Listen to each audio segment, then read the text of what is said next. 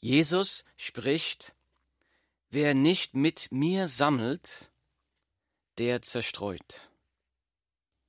Entweder, sagt Jesus hier, entweder ermutigst du als Jesus-Nachfolger deine Mitmenschen dazu, mehr Verlangen nach Gott zu haben, oder du ermutigst Menschen, von Gott wegzulaufen.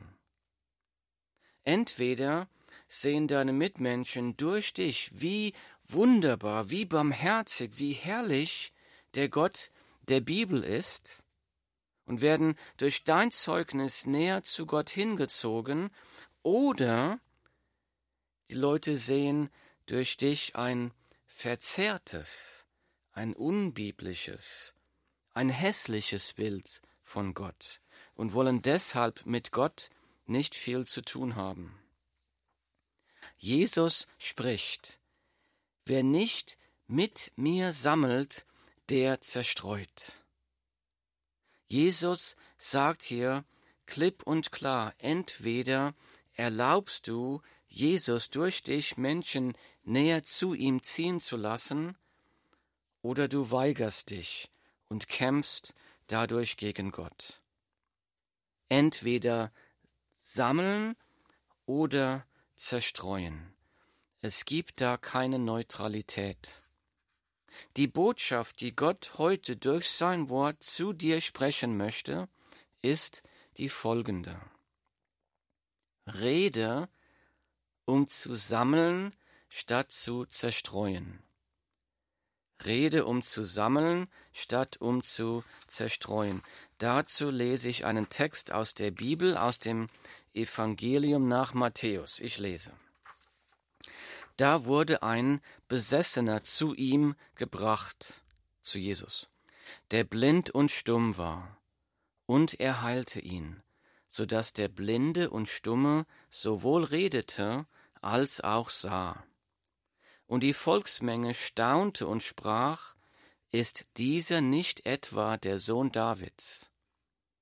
Als aber die Pharisäer es hörten, sprachen sie, dieser treibt die Dämonen nicht anders aus als durch Beelzebul, den Obersten der Dämonen. Da aber Jesus ihre Gedanken kannte, sprach er zu ihnen. Jedes Reich, das mit sich selbst uneins ist, wird verwüstet, und keine Stadt, kein Haus, das mit sich selbst uneins ist, kann bestehen. Wenn nun der Satan den Satan austreibt, so ist er mit sich selbst uneins.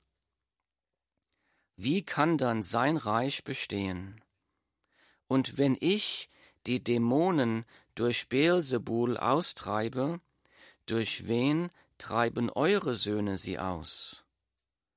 Darum werden sie eure Richter sein. Wenn ich aber die Dämonen durch den Geist Gottes austreibe, so ist ja das Reich Gottes zu euch gekommen. Oder wie kann jemand in das Haus des Starken hineingehen und seinen Hausrat rauben, wenn er nicht zuerst den Starken bindet. Erst dann kann er sein Haus berauben. Wer nicht mit mir ist, der ist gegen mich.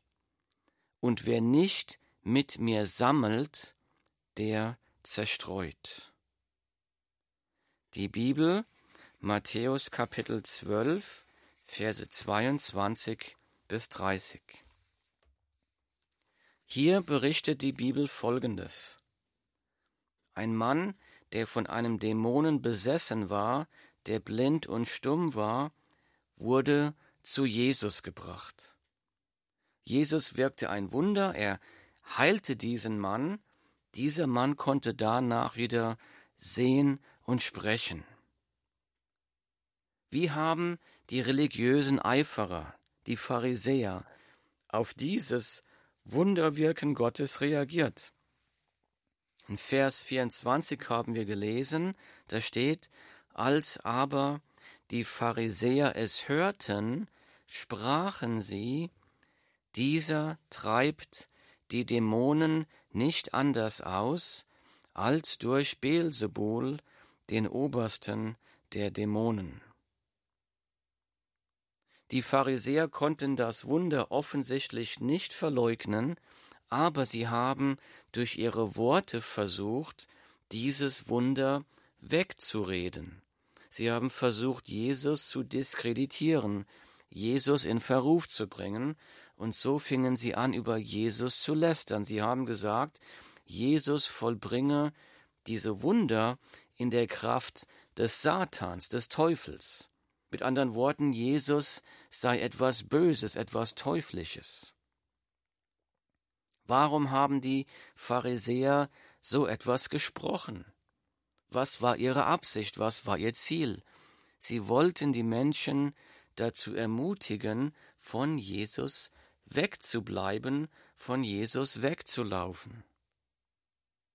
Jesus antwortete auf diese Anschuldigung, die die Pharisäer gegen Jesus gesprochen haben, folgendermaßen in Vers 30, da spricht Jesus, wer nicht mit mir ist, der ist gegen mich. Und wer nicht mit mir sammelt, der zerstreut. Da muss sich jeder selbst fragen, auch du. Die Frage, die sich jeder stellen muss, ist da, wie rede ich? Wie rede ich? Rede ich in einer Art und Weise, in der meine Mitmenschen hören können, wie herrlich Gott ist, wie viel Gnade und Liebe Jesus mir und jedem anderen Sünder anbietet, der zu ihm umkehrt. Wie viel Freude ich an Jesus habe, hören die Leute das in meinen Worten. Oder hören meine Mitmenschen nur religiöse Rechthaberei, hören sie nur Selbstgerechtigkeit, Lieblosigkeit, Bitterkeit, Hartherzigkeit, Verurteilung, hören die Leute das in meinen Worten. Wie rede ich? Wie redest du? Wenn ich als wiedergeborener Christ, als Jesus-Nachfolger so bitter rede, dann zerstreue ich. Warum? Weil dann die Leute anfangen zu denken, wenn Jesus einen Menschen so bitter macht wie den da, dann will ich mit Jesus nichts zu tun haben. Deshalb ruft Gott dich heute durch sein Wort auf. Rede, um zu sammeln, statt zu zerstreuen. Wie machen wir das? Nummer eins. Rede, um zu sammeln, statt zu zerstreuen. Nummer eins. Bevor du den Mund aufmachst, erkenne demütig, dass du nicht immer alles richtig verstehst. Nochmal, erkenne demütig, dass du nicht immer alles richtig verstehst. Weil die Pharisäer dachten, sie hätten die Situation vollkommen verstanden, gingen sie sehr leichtfertig mit einer schweren Anschuldigung um. Sie sagten, dieser treibt die Dämonen nicht anders aus als durch Beelzebul, den Obersten der Dämonen. In seiner Antwort macht Jesus den logischen Denkfehler der Pharisäer klar. Ich lese, da aber Jesus ihre Gedanken kannte, sprach er zu ihnen, jedes Reich, das mit sich selbst uneins ist, wird verwüstet, und keine Stadt, kein Haus, das mit sich selbst uneins ist, kann bestehen. Wenn nun der Satan den Satan austreibt, so ist er mit sich selbst uneins. Wie kann dann sein Reich bestehen? Das war der logische Denkfehler der Pharisäer. Das Problem war, was würde es dem Satan bringen, gegen sich selbst zu kämpfen? Was hätte der Satan davon, wenn er selbst Dämonen austreiben würde? Das ist also eine unhaltbare, unlogische absurde Beschuldigung. Jesus spricht hier weiter in Vers 28, wenn ich aber die Dämonen durch den Geist Gottes austreibe, so ist ja das Reich Gottes zu euch gekommen. Oder wie kann jemand in das Haus des Starken hineingehen und seinen Hausrat rauben, wenn er nicht zuerst den Starken bindet? Erst dann kann er sein Haus berauben. Jesus sagt hier, ich treibe die Dämonen aus mit dem Geist Gottes. Das ist das Wirken Gottes, das Reich Gottes ist zu euch gekommen. Jesus sagt, ich habe die Macht, den Starken zu binden, das heißt den Satan, und dann seinen Hausrat berauben, Menschen aus, aus den Griffen, aus den Ketten des Satan zu befreien. Das Reich Gottes ist zu euch gekommen. Aber die Pharisäer haben dieses Wunderwirken Gottes nicht erkannt. Sie haben nicht erkannt, dass Gott selbst hier am Werk ist. Die Bibel berichtet auch an anderer Stelle, wie Gott durch einen Menschen Wunder gewirkt hat, aber dafür von Jesus-Nachfolgern kritisiert wurde. Ich lese aus der Bibel, aus dem Evangelium nach Markus. Da steht, Johannes aber antwortete ihm, Jesus, und sprach, Meister, wir sahen einen, der uns nicht nachfolgt, und dieser in deinem Namen Dämonen austreiben. Und wir wehrten es ihm, weil er uns nicht nachfolgt. Also hier sagt einer von den Jüngern von Jesus, er sagt, Meister, wir haben jemanden gesehen, der uns nicht nachfolgt, aber dieser Mann hat in deinem Namen Dämonen ausgetrieben, und wir haben ihm gesagt, hör damit auf. Ich lese weiter. Jesus aber sprach, wehrt es ihm nicht, denn niemand, der in meinem Namen ein Wunder tut, wird mich bald darauf schmähen können. Denn wer nicht gegen uns ist, der ist für uns. Markus Kapitel 9, Verse 38 bis 40. Die Jünger wollten diesen Mann, der Dämonen austreibt im Namen von Jesus, sie wollten ihn davon aufhalten. Sie haben gesagt, mach das nicht, weil du nicht einer von uns bist. Du gehörst nicht zu uns. Du kannst nicht für Jesus wirken.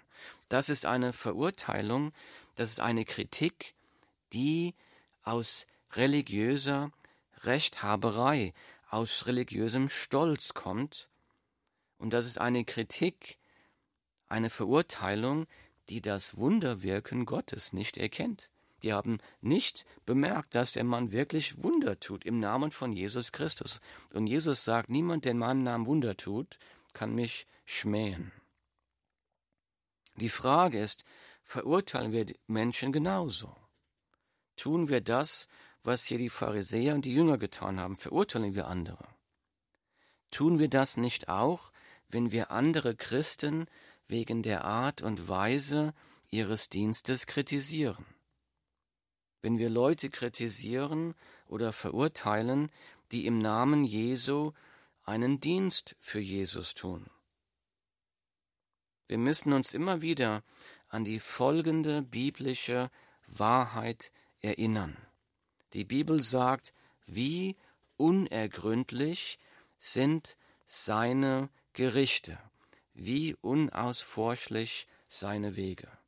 Römer 11, 33. Das heißt, die Wege Gottes sind unergründlich. Ja, wir können Gott verstehen, soweit er sich uns offenbart im Wort Gottes, aber wir können nicht immer alles verstehen. Wie unergründlich sind seine Gerichte, wie unausforschlich seine Wege. Rede, um zu sammeln, statt zu zerstreuen. Nummer eins, bevor du den Mund aufmachst. Erkenne demütig, dass du nicht immer alles richtig verstehst. Erkenne demütig, dass du nicht immer alles richtig verstehst. Deshalb sagt das Wort Gottes folgendes, ich lese, Darum, meine geliebten Brüder, sei jeder Mensch schnell zum Hören, langsam zum Reden. Darum, meine geliebten Brüder, sei jeder Mensch schnell zum Hören, langsam zum Reden. Jakobus 1, Vers 19. Das heißt, lasst uns für Geduld beten, für Geduld zum Zuhören, bevor wir reden. Lasst uns versuchen zu hören, zu verstehen, worum es geht. Und dann lasst uns beten für Weisheit zu wissen, wann zu reden und wann zu schweigen. Rede, um zu sammeln, statt zu zerstreuen. Nummer zwei. Bevor du deinen Mund aufmachst, fürchte dich vor den Konsequenzen deiner Worte. Fürchte dich vor den Konsequenzen deiner Worte. Die Pharisäer haben mit ihren Worten gegen Jesus geredet, gegen Jesus gekämpft, gegen Gott gekämpft. Jesus zeigt in seiner Antwort die Konsequenzen, die Worte haben können. In Vers 30 sagt Jesus, wer nicht mit mir ist, der ist gegen mich. Und wer nicht mit mir sammelt, der zerstreut. Jesus warnt hier, mit deinen Worten könntest du aktiv gegen Gott kämpfen. Jesus spricht weiter in den nächsten Versen ab Vers 31, da sagt Jesus, Darum sage ich euch, jede Sünde und Lästerung wird den Menschen vergeben werden aber die Lästerung des Geistes wird den Menschen nicht vergeben werden. Und wer ein Wort redet, es geht um Reden, um Worte, gegen den Sohn des Menschen, dem wird vergeben werden. Wer aber gegen den Heiligen Geist redet, dem wird nicht vergeben werden, weder in dieser Weltzeit noch in der zukünftigen. Matthäus 12, 30 bis 32.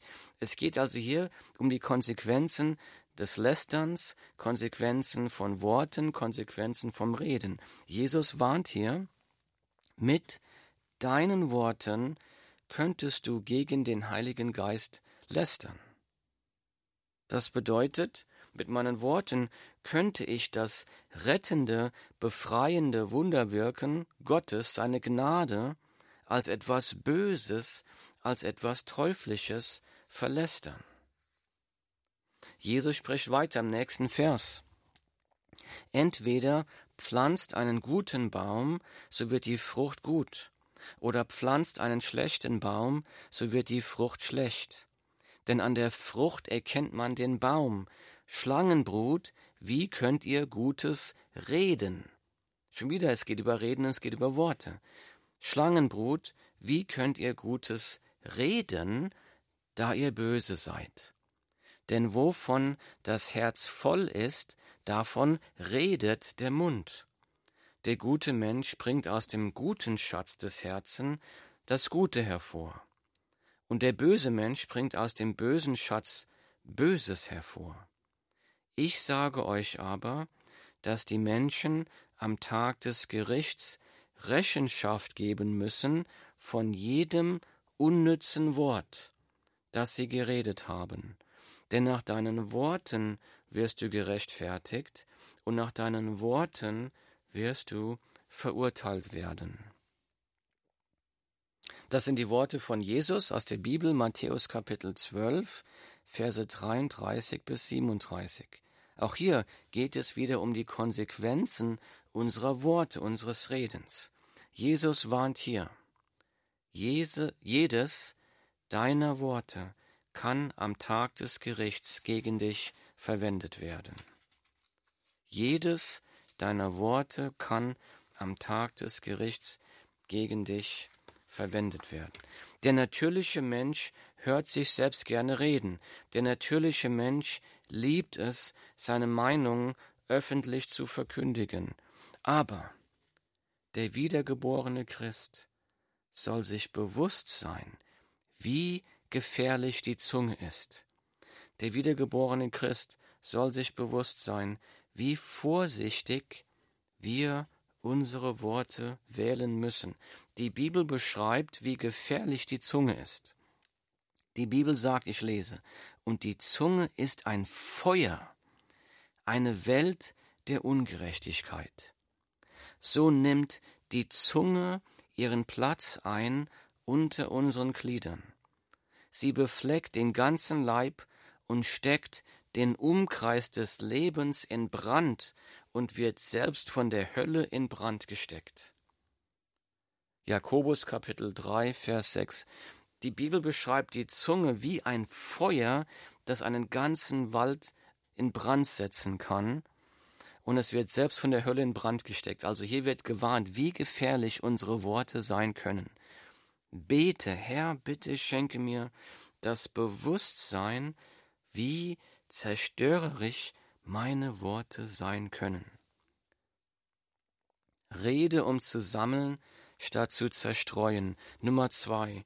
Bevor du deinen Mund aufmachst, fürchte dich vor den Konsequenzen deiner Worte. Fürchte dich vor den Konsequenzen deiner Worte. Jesus spricht ab Vers 33, entweder pflanzt einen guten Baum, so wird die Frucht gut, oder pflanzt einen schlechten Baum, so wird die Frucht schlecht. Denn an der Frucht erkennt man den Baum, Schlangenbrut, wie könnt ihr Gutes reden, da ihr böse seid? Jetzt ist die große Frage, was ist denn gutes Reden? Wie wird definiert, welches Reden gut ist und welches Reden böse ist? Die Bibel definiert gutes Reden und böses Reden folgendermaßen. Äh, in Epheser Kapitel 4, Vers 29 sagt die Bibel, kein schlechtes, also kein böses, kein schlechtes Wort soll aus eurem Mund kommen, sondern was gut ist. Und jetzt kommt die Definition, was sind gute Worte? Kein schlechtes Wort soll aus eurem Mund kommen, sondern was gut ist zur Erbauung, wo es nötig ist, damit es den Hörern Gnade bringe. Epheser 4,29 Kein schlechtes Wort soll aus eurem Mund kommen, sondern was gut ist zur Erbauung, wo es nötig ist, damit es den Hörern Gnade bringe. Was sind gute Worte? Gute Worte wird hier definiert, Worte, die nötig sind. Worte, die nötig sind zur Erbauung, zur Ermutigung. Worte, die dem Hörer Gnade bringen. Das bedeutet, bevor ich meinen Mund aufmache, muss ich mir also immer diese drei Fragen stellen. Frage Nummer eins. Muss mein Zuhörer das, was ich jetzt sagen will, wirklich unbedingt hören? Muss er das hören? Ist es notwendig? Wenn ich sagen muss, nein, das, was ich sagen will, stellt jemand anderes in ein schlechtes Licht. Oder nein, der Hörer braucht das nicht zu hören. Oder nein, das, was ich sagen will, ist vielleicht gar nicht wahr. Dann kann ich hier schon aufhören und muss meinen Mund halten. Frage Nummer zwei. Wird das, was ich jetzt sagen will, meinen Zuhörer ermutigen? Wird es ihn aufbauen? Wenn ich sagen muss, nein, damit mache ich den Zuhörer runter, oder nein, damit macht es, äh, das wird ihn entmutigen, oder nein, das macht es für ihn noch schlimmer, dann kann ich auch hier aufhören und muss meinen Mund halten. Frage Nummer drei. Kann ich das, was ich sagen will, in Liebe sagen, also liebevoll ausdrücken? Wird durch das, was ich sagen will, die Gnade, die ich selbst von Jesus empfangen habe, sichtbar. Wenn ich sagen muss, nein, ich kann das nicht in Liebe sagen, oder nein, es geht hier nur um Rechthaberei, oder nein, wenn ich das sage, dann sieht der Zuhörer statt Gnade nur Verurteilung, Leblosigkeit, Bitterkeit in mir, dann muss ich den Mund halten. Bete, Herr, bitte schenke mir die Disziplin, mir vor dem Reden diese Fragen zu stellen. Rede, um zu sammeln, statt zu zerstreuen. Nummer drei, rede nur, was nötig ist, was andere ermutigt und was du in Liebe sagen kannst. Nummer drei, also rede nur, was nötig ist, was andere ermutigt und was du in Liebe sagen kannst. Jesus spricht hier in Matthäus Kapitel 12 ab Vers 33 folgendes. Entweder pflanzt einen guten Baum, so wird die Frucht gut, oder pflanzt einen schlechten Baum, so wird die Frucht schlecht. Denn an der Frucht erkennt man den Baum. Schlangenbrut, wie könnt ihr Gutes reden, da ihr böse seid? Denn wovon das Herz voll ist, davon redet der Mund. Jesus spricht hier.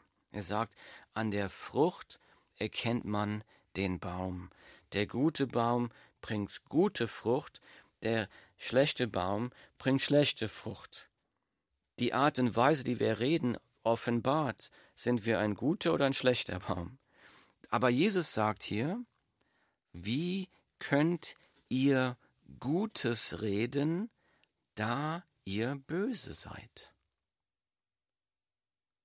Das bedeutet, es ist unmöglich, mein böses Herz durch eigene Willenskraft dazu zu bewegen, Gutes zu reden.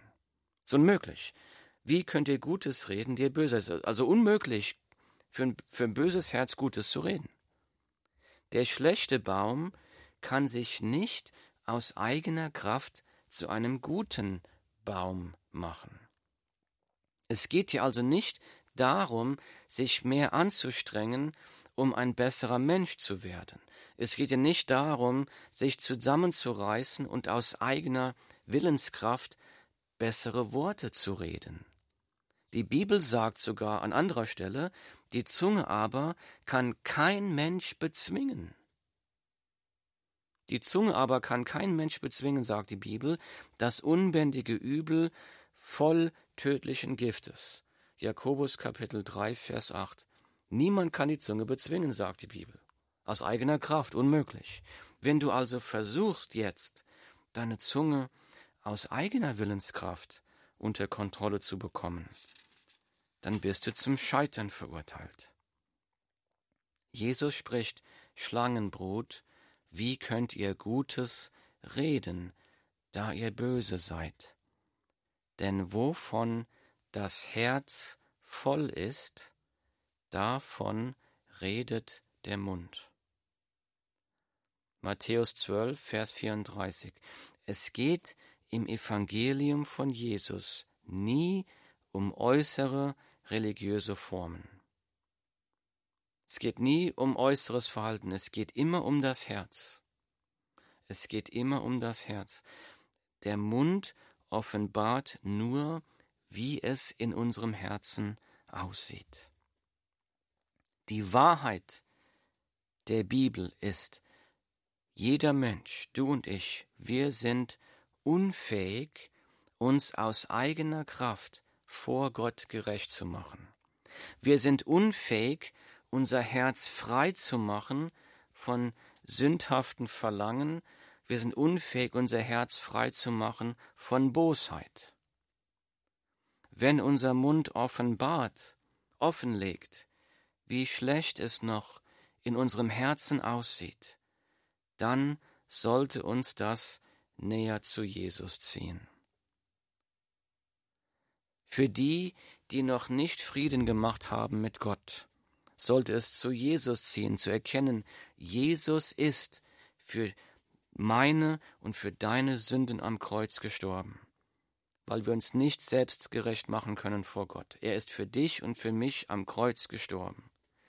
Er ist begraben worden, er ist drei Tage wieder auf, später auferstanden, um uns, die, die zu ihm kommen, die Kraft des Heiligen Geistes zu geben, um uns in Sünden am Kreuz zu vergeben um uns durch den Heiligen Geist ganz neu zu machen, durch seine Kraft zu verändern um mit seiner Kraft in uns das zu tun, was wir aus eigener Kraft nicht tun können. Und wenn du das noch nicht getan hast, dann glaube, dass Jesus für dich am Kreuz gestorben ist. Glaube, dass Jesus lebt, dass er mit seiner Kraft dein Leben verändern kann, dass er dein Herz neu machen kann und dadurch verändern kann, wie du redest. Tue das im Glauben, komm zu Jesus.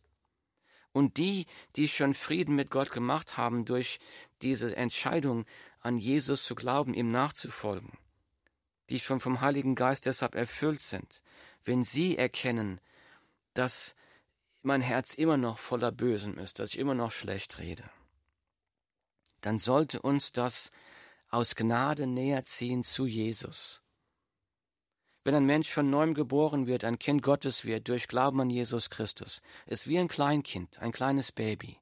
Ein kleines neues Leben fängt dann an. Ein kleines Baby muss lernen zu gehen. Und es wird umfallen. Aber die Eltern werden das Kind nie deshalb schlagen und sagen, du blödes Baby, wieso bist du wieder umgefallen? Sie werden sagen, du bist gefallen. Yay, super, du hast versucht zu gehen. Steh auf, versuch's nochmal, versuch es weiter.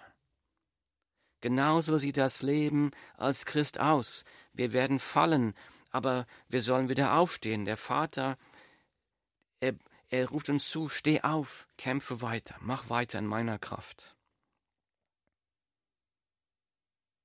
Wenn ich noch sehe, wie schlecht ich noch rede, dann werde ich immer wieder ermutigt, zu Jesus zu kommen, zu sagen, Herr Jesus, mir ist wieder klar geworden, wie abhängig ich von deiner Gnade bin.